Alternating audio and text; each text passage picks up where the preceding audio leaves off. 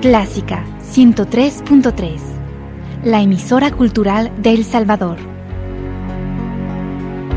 Every time the rain comes down, close my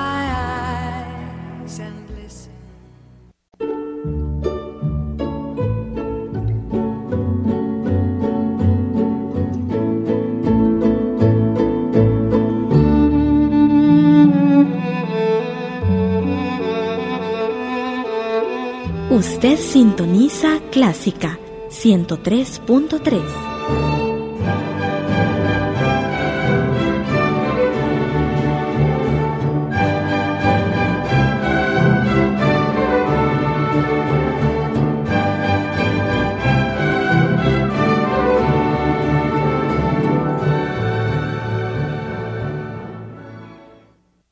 Agradecemos el patrocinio de Control de Dada Dada y compañía que hacen posible la transmisión de nuestro programa Venciendo miedos y temores en busca de aprender a disfrutar la vida. Dada Dada y compañía, la tecnología en sus manos, por 89 años, presenta. MedHouse, soluciones tecnológicas médico-hospitalarias, anestesia, terapia respiratoria, infraestructura hospitalaria, cuidado neonatal, imágenes médicas, fisioterapia, rehabilitación, ortopedia blanda. Contáctenos al 2246 9266 y conozca nuestras soluciones biomédicas, programas de mantenimientos, asesoría y capacitación o visítenos en nuestra sala de ventas ubicada en 21 Avenida Norte y Tercera Calle Poniente, San Salvador. MedHouse, innovación, calidad, confianza en soluciones médico-hospitalarias.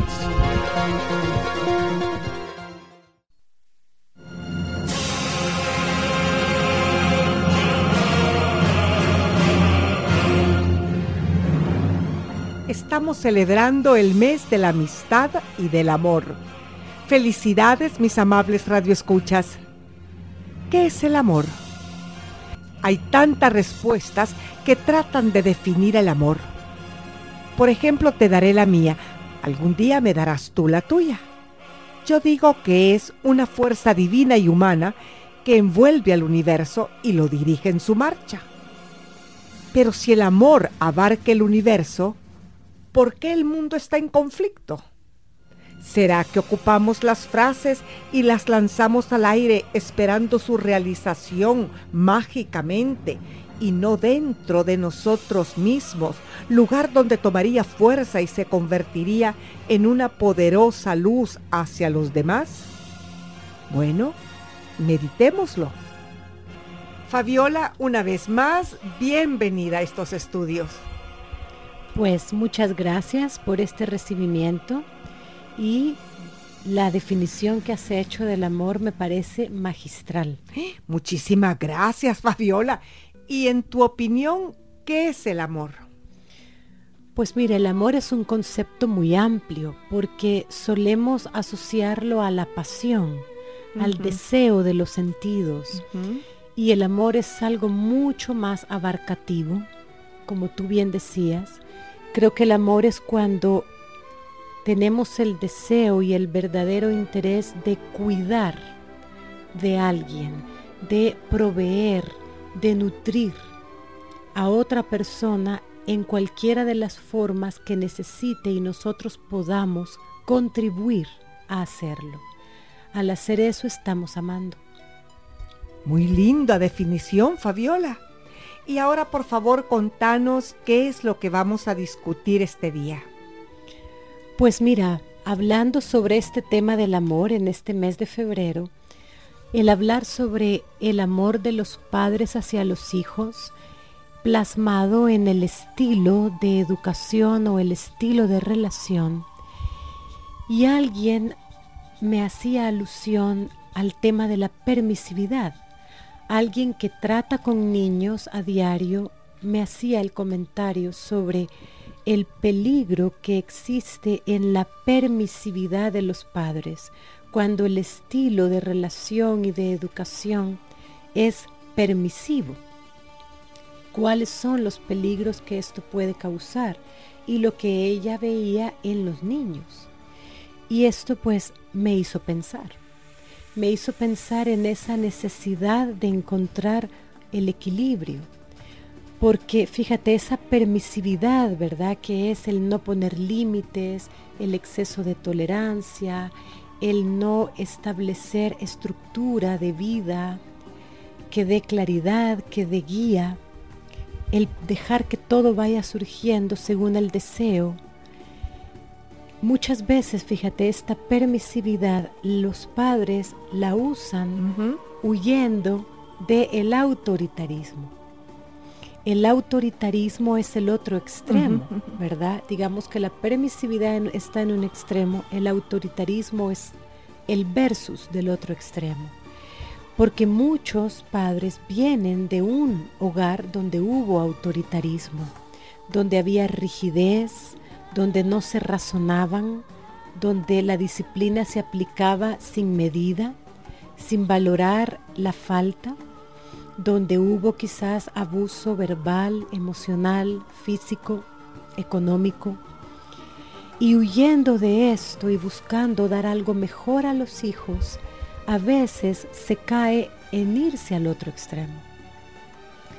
Y sabes una cosa, cuando nos vamos al otro extremo y alguien nos hace una llamada de atención, sea la pareja o sea un psicólogo, si no encontramos el delicado equilibrio, nos vamos al otro extremo. Claro, así es.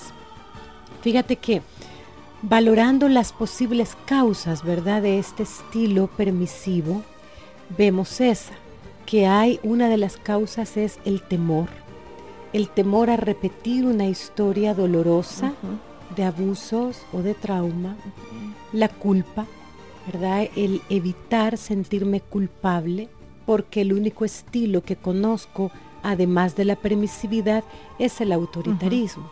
Si aplico el autoritarismo, me siento culpable. Así que en la mente resolvemos irnos al otro lado, que es esa permisividad. Y esa es una de las causas, fíjate, temores del pasado, sentimientos de culpa, otra de las causas es realmente el desconocimiento, el ignorar, el no saber, porque no nos hemos formado, no nos hemos eh, puesto a leer, a investigar, a preguntar, a pedir consejo, a pedir opinión. Y nos lanzamos a esa tarea de educar hijos sin conocimiento. Y se hace a veces, fíjate, por pura ignorancia creyendo que eso es tratar bien a los hijos. Eso es quererlos. Y otra de las causas es comodidad.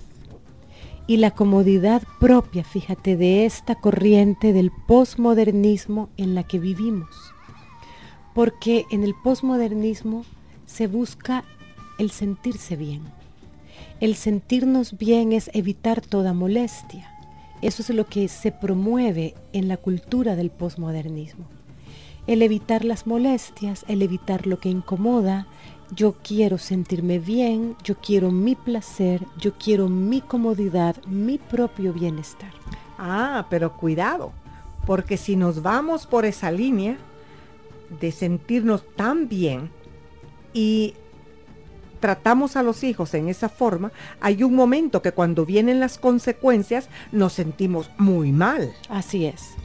Porque en esta corriente en la que es más cómodo, llegamos a casa cansados, venimos pensando en nuestros problemas del trabajo, nuestras propias problemáticas personales, en esa búsqueda de sentirte bien, de evadirte, huyes del compromiso de acompañar a los hijos, de ser un guía, de ser un mentor. Eso nos parece cansado, eso nos parece que nos aparta de nuestra necesidad de sentirnos bien. Y en este posmodernismo, fíjate, lo que predomina es el lema de yo y ya. Yo quiero sentirme bien, yo quiero mi placer ya.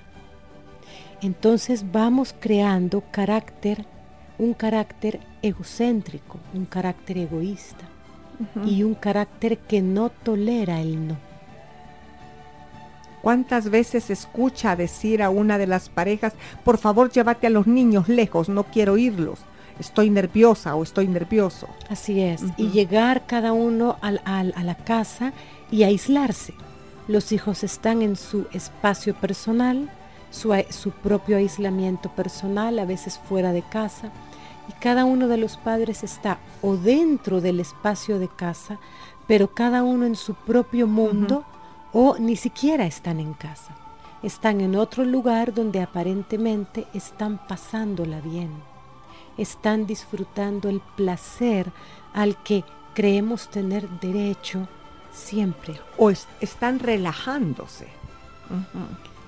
Y no hay entonces una estructura de vida ni en lo personal ni en lo familiar. Pero esa estructura de vida, cuando encontramos el punto eh, debido, nos da mucho placer. Así es, así es.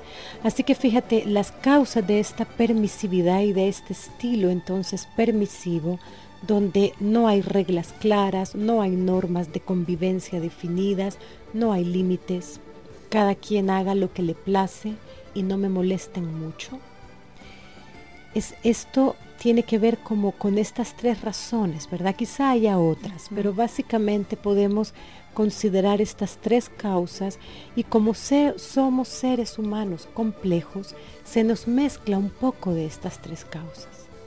Así que toca esa tarea de autorreflexión sin castigarnos en ese ejercicio de autorreflexión, pero poder mirar hacia adentro y descubrir en qué porcentaje estoy siendo cómodo, en qué porcentaje estoy haciendo esto por no saber, por desconocimiento, y en qué porcentaje lo estoy haciendo por temores o por sentimiento de culpa. Y como todo, tiene sus beneficios, ¿verdad? Tiene sus ventajas a corto plazo, porque Humanamente no hacemos algo en lo que no veamos beneficios, aparentes al menos a corto plazo. Los beneficios, fíjate, de un estilo permisivo es evitar enojos, llevar la fiesta en paz, no tener disgustos aparentemente, ¿verdad? Porque es que si no tengo que gritar, es que si no me enojo, es que si no discutimos es que terminamos peleando todos. Yo quiero llegar a la casa y estar tranquilo o tranquila. Entonces, aparentemente, fíjate, el, uno de los beneficios a corto plazo es evitamos enojos. Otro de los beneficios a corto plazo es que hacemos sentir bien, consentimos y decimos, ay pobrecito, es que así se siente bien. Entonces yo no le digo nada, no le pongo límites, no le establezco. No le pongo límites como me pusieron a mí. Ah, Exacto, porque quizá ellos vienen de unos límites rígidos, mal establecidos, una disciplina mal manejada, un exceso de disciplina que se volvía crueldad. Y huyendo de eso, por temor y por culpa, no quieren hacerlo con los hijos. Entonces muchos padres dicen, es que yo quiero que se sienta bien, es que yo quiero consentirlo, porque no quiero que se sienta como yo me sentí, asustado todo el tiempo, atemorizado, inseguro.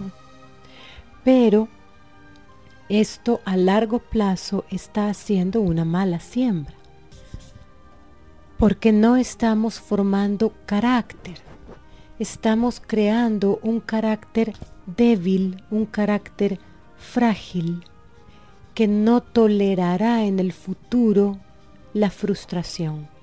Hijos que no toleran frustración. Estamos creando esto.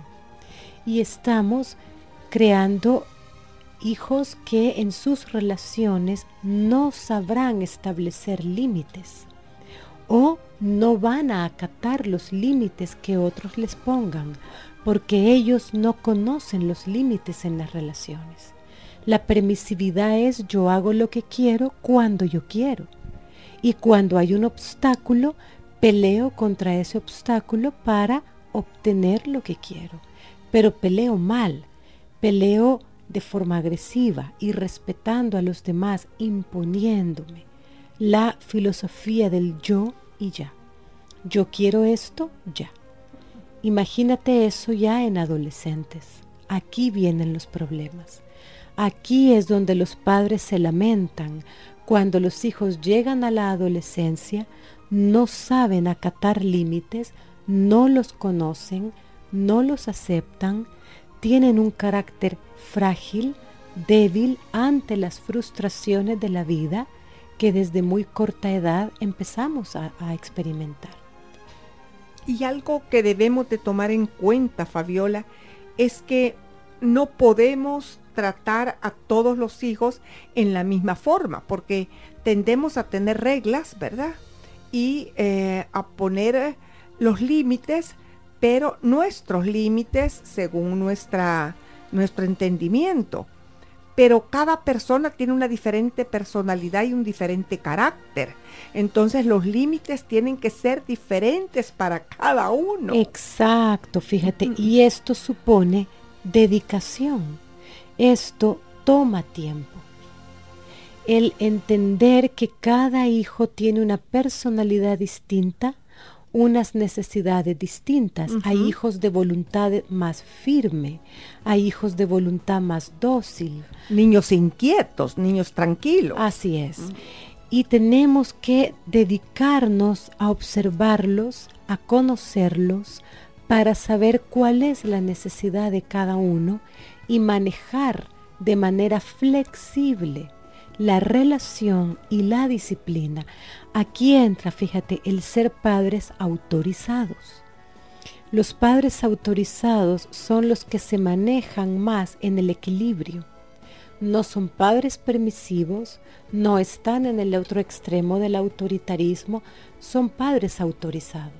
Son padres que se permiten a sí mismos, se autorizan a sí mismos a ser guía para sus hijos. Pero estos padres autorizados tienen que estar investidos de un dominio propio. Ahora bien, en la vida actual, lo que estamos eh, viviendo, valga la redundancia, es una vida agitada. Los padres llegan de las empresas, de la calle, en el diario vivir, eh, bajo un estrés muy grande. ¿Cómo poder aplicar todas estas recomendaciones o leyes en el lugar cuando tú llegas como se dice, con los nervios exaltados. Claro, pero aquí está, fíjate, algo muy valioso. La relación con los hijos realmente cuando funciona saludablemente es gratificante. Lo que te dije antes. Exacto. Tener hijos es algo gratificante, es algo que te compensa mucho en la vida y te da mucho pero son relaciones que necesitamos trabajarlas, crear lazos de relación favorables, dedicar tiempo de calidad. Un papá, fíjate, me decía que había invitado a su hijo adolescente por la noche cuando él llegó del trabajo, lo invitó a comerse un sorbete. Y el hijo un poco a regañadientes porque no tenían costumbre de pasar tiempo activo el uno con el otro. Y a regañadientes el hijo fue. Pero pasaron un buen rato. Disfrutaron la presencia el uno del otro. Al día siguiente, dice, cuando regresa del trabajo, su hijo adolescente le dice, ¿y hoy a dónde vamos a ir? Estaba esperando a su papá para pasar ese tiempo con él. Hay un anuncio muy lindo que el niño quiere hablar con el papá y el papá le dice que no porque eh, tiene que trabajar mucho y que tiene que ganar dinero para mantener la casa. Entonces el niño eh, piensa, se va a su habitación y luego regresa a quererle comprar con un dinerito que el niño tiene ahorrado mm. unos minutos de tiempo al papá. Sí, sí. ¿Has visto eso? Sí, fíjate, esta publicidad nos toca mucho la conciencia, ¿verdad? Porque lo que nos está diciendo es el tiempo de calidad invertido con los hijos es una muy buena inversión, quizá la mejor inversión en la vida, porque estás creando hijos con un carácter firme, seguro de sí mismos, con sana autoestima, hijos que te darán una compañía agradable y estás sembrando para luego cosechar esa siembra. Pero a veces este postmodernismo en el que vivimos nos dice que eso es aburrido, que eso requiere esfuerzo, que nosotros tenemos que dedicarnos a nosotros mismos para sentirnos bien, nuestra autocomplacencia, autogratificación. Y no es malo, pero vivimos en un tiempo, en una, en una cultura, y esto es general, en la que dedicar tiempo a las relaciones con los hijos lo estamos viendo como una carga, como una tarea más, como algo eh, que requiere mucho esfuerzo. Y por eso se cae entonces en esa negligencia, en esa ausencia. Fabiola, eh, sería válido usar estrategias como las siguientes. Si yo soy padre o madre y llego cargadísima después de un día laboral en una empresa, lidiar con el tráfico, etcétera, eh, sería válido decirle a los hijos al llegar a casa, deme media hora, yo voy a reposar, guardemos silencio y después de media hora todos vamos a conversar. Claro. Sería válido. O, claro. o, ciertas estrategias de ese tipo. yo usé una cuando mis hijos eran chiquitos parlanchines en la mesa, botaban el fresco, etcétera, etcétera. No sé si sería válido haber dicho, bueno, durante la cena no vamos a hablar, porque vamos a hablar solamente en la sobremesa, cuando llegue el postre. Encontré, encontré algo muy gratificante para mí, porque ya no habían vasos derramados, eh, frescos derramados, eh, alboroto en la mesa. Tal vez yo estaba nerviosa en ese momento. Entonces se disfrutaba el postre. Los equilibrios, fíjate, las familias creativamente necesitan encontrar sus costumbres, ¿verdad? Sus estilos y encontrar entonces ese equilibrio. El tiempo en el que se reposa, el tiempo en el que cada uno se dedica a sí mismo o a descansar y el tiempo que se comparte.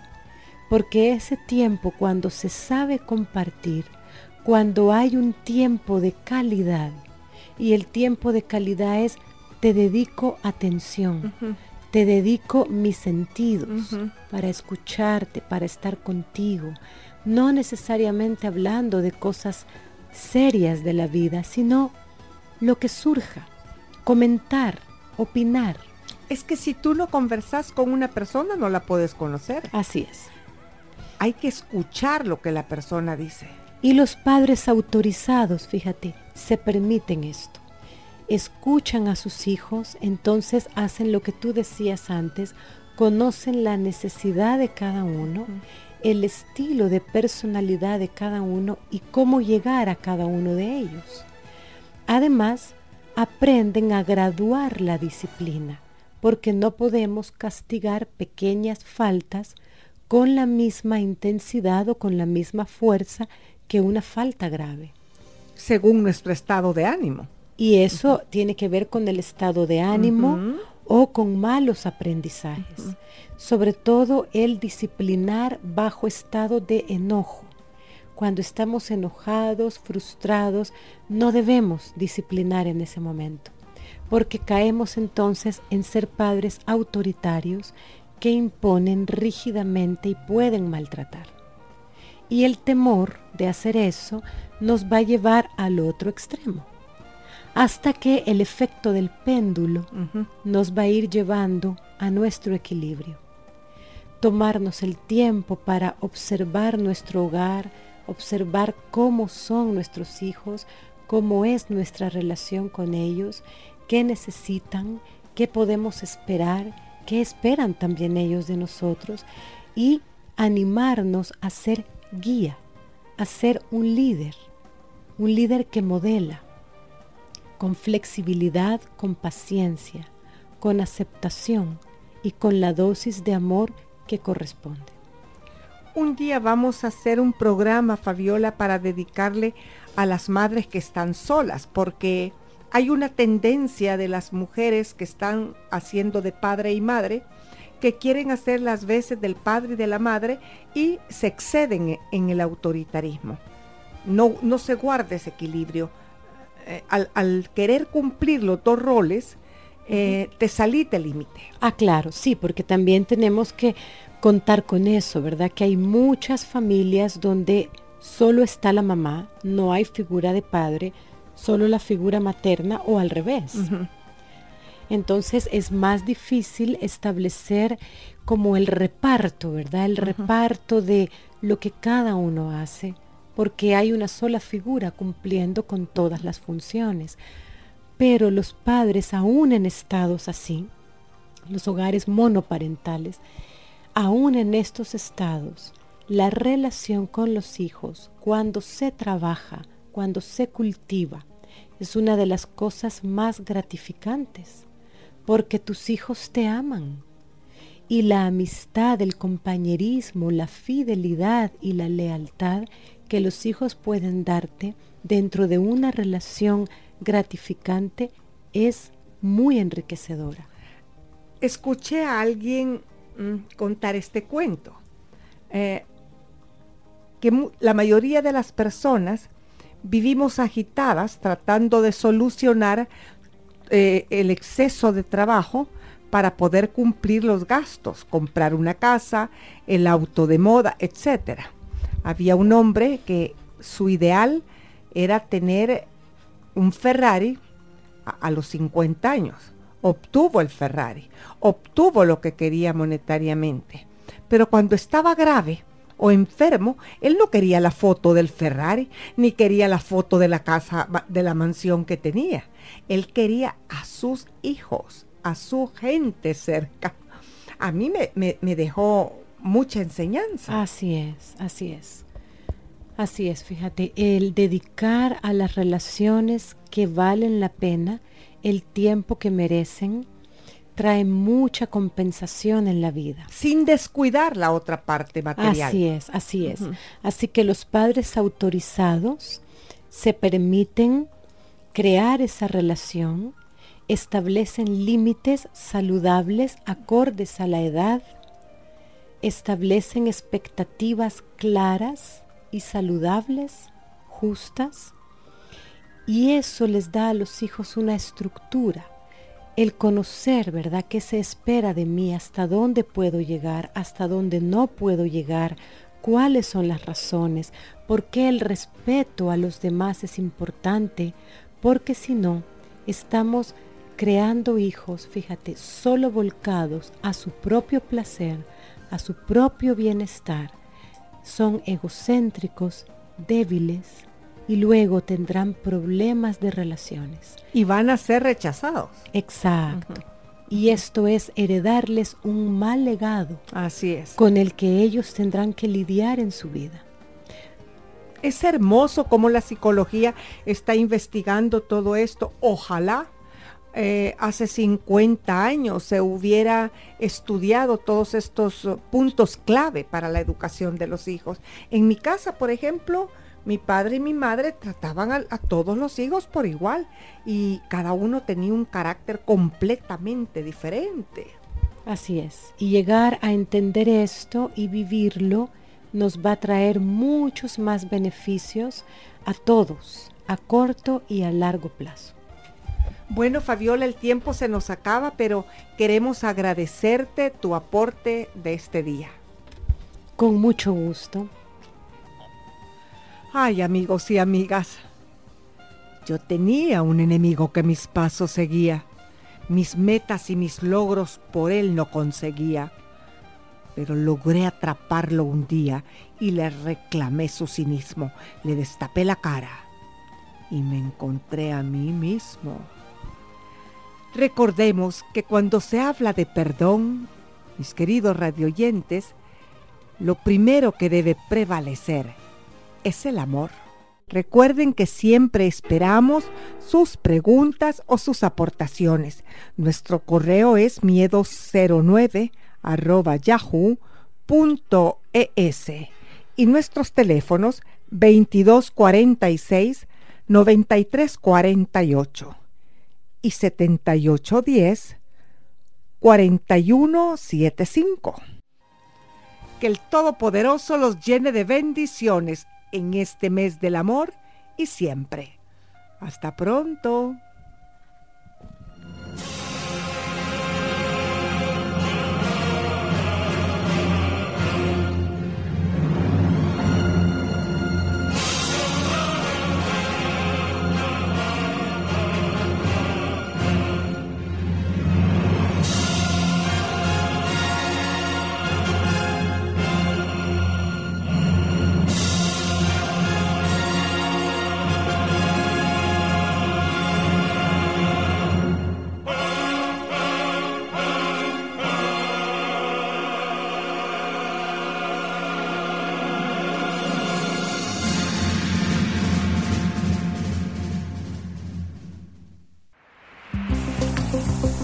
Dada, Dada y compañía, con 89 años de experiencia, presenta DMS, su primera plataforma de telefonía IP desarrollada por profesionales salvadoreños. DMS proporciona eficiencia y seguridad en sus llamadas telefónicas. Llamadas entre oficina central y sucursales locales o fuera del país sin costo. Ilimitado número de extensiones. Facilidades libres de licenciamiento. Reutilizar la central telefónica y los teléfonos existentes. Servicio remoto y en sitio las 24 horas del día. Solicite su demostración y contrate nuestros servicios llamando al PBX 2246-9100 y recuerde que con DMS todo es posible.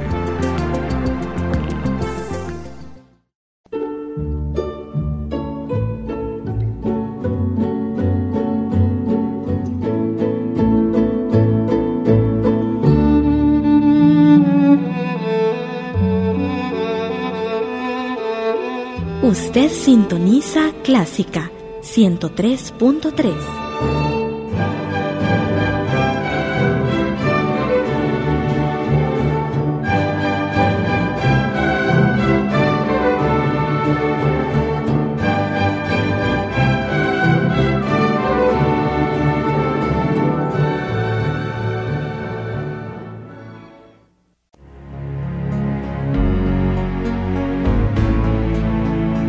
Clásica 103.3, la emisora cultural de El Salvador. Every time the rain comes down,